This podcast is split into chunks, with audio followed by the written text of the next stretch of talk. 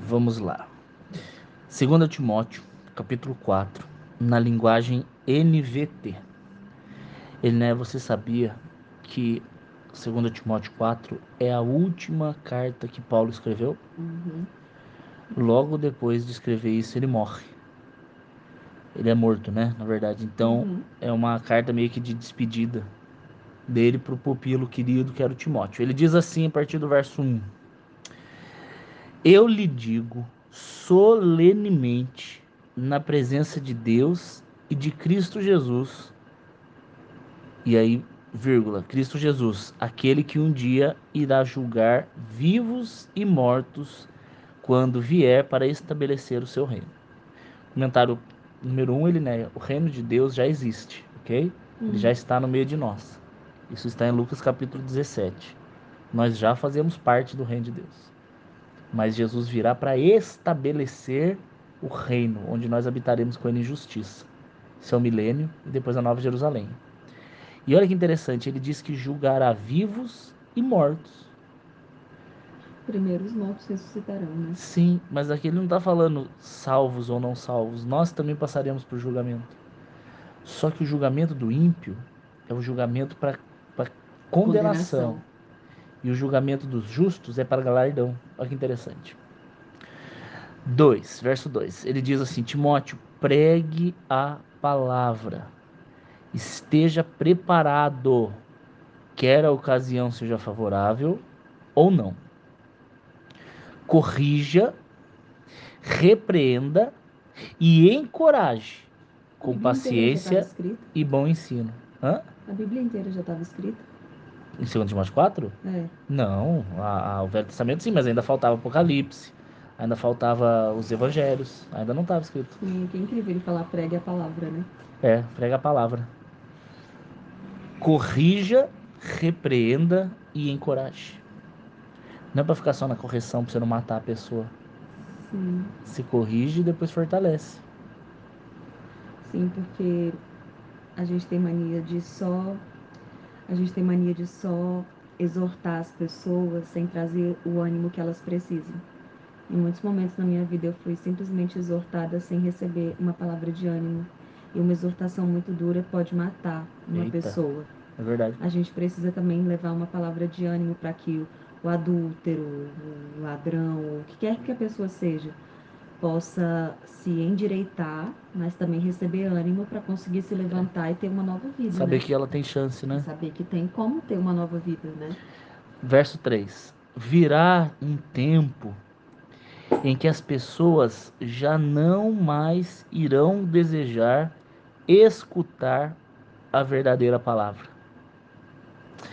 Seguirão os próprios desejos e buscarão mestres que lhes digam apenas aquilo que agrada aos seus ouvidos. Eita glória! Essas pessoas rejeitam. das igrejas já tá assim, né? Sim, nosso Deus. Rejeitarão a verdade e correrão atrás das fábulas. Verso E 5. das heresias.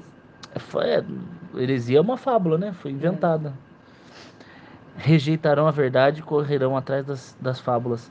Verso 5. Você, porém, essa palavra é para você, Linébias subirandarábias.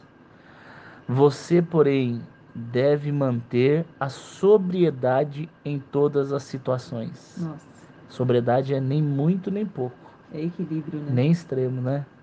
Equilíbrio. Deus quer equilíbrio de nós. Você deve manter a sobriedade em todas as situações. Não tenha medo do sofrimento. Antes, tra... Ele diz: não tenha medo do sofrimento. minha filha, boceja primeiro. Ele diz: não tenha medo do sofrimento. Sim, Meu Deus. do trabalhe para anunciar as boas novas de salvação, realizando todo o ministério que Deus lhe confiar. Deus.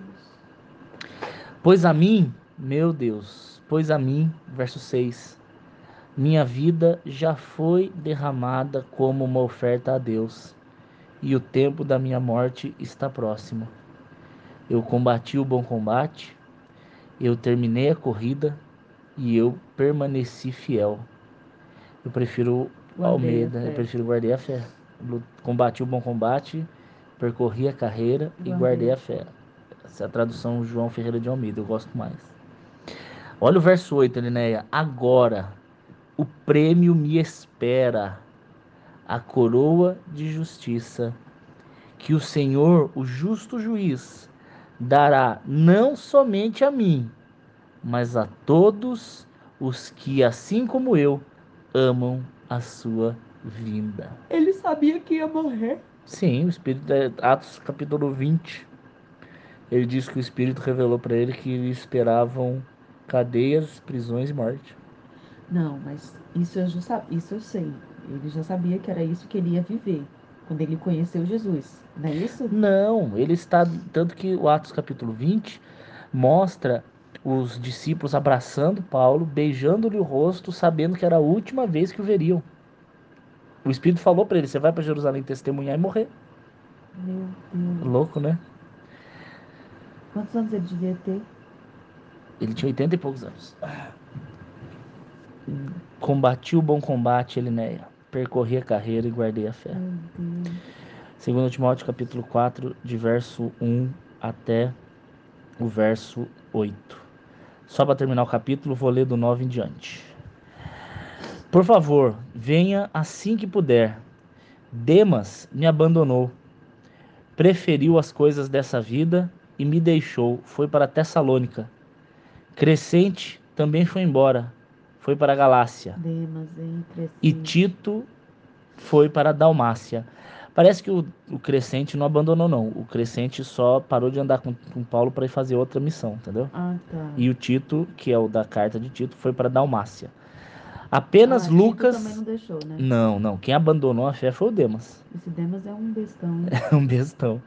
11. Imagina o nome dele aí pra sempre na Bíblia. É Como, otário, como, né? como aquele Como que abandonou. que abandonou, né? Que. Agora olha que interessante que o verso 11.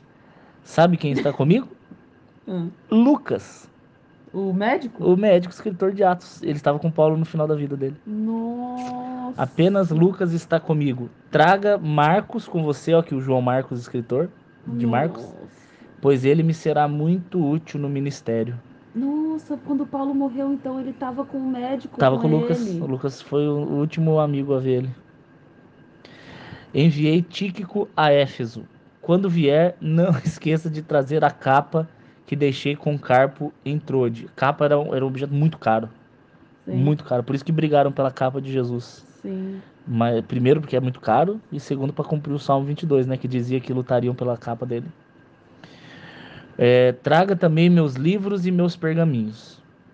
Alexandre, o artífice que trabalha com cobre, me prejudicou muito, mas que Deus o julgue pelo que ele fez.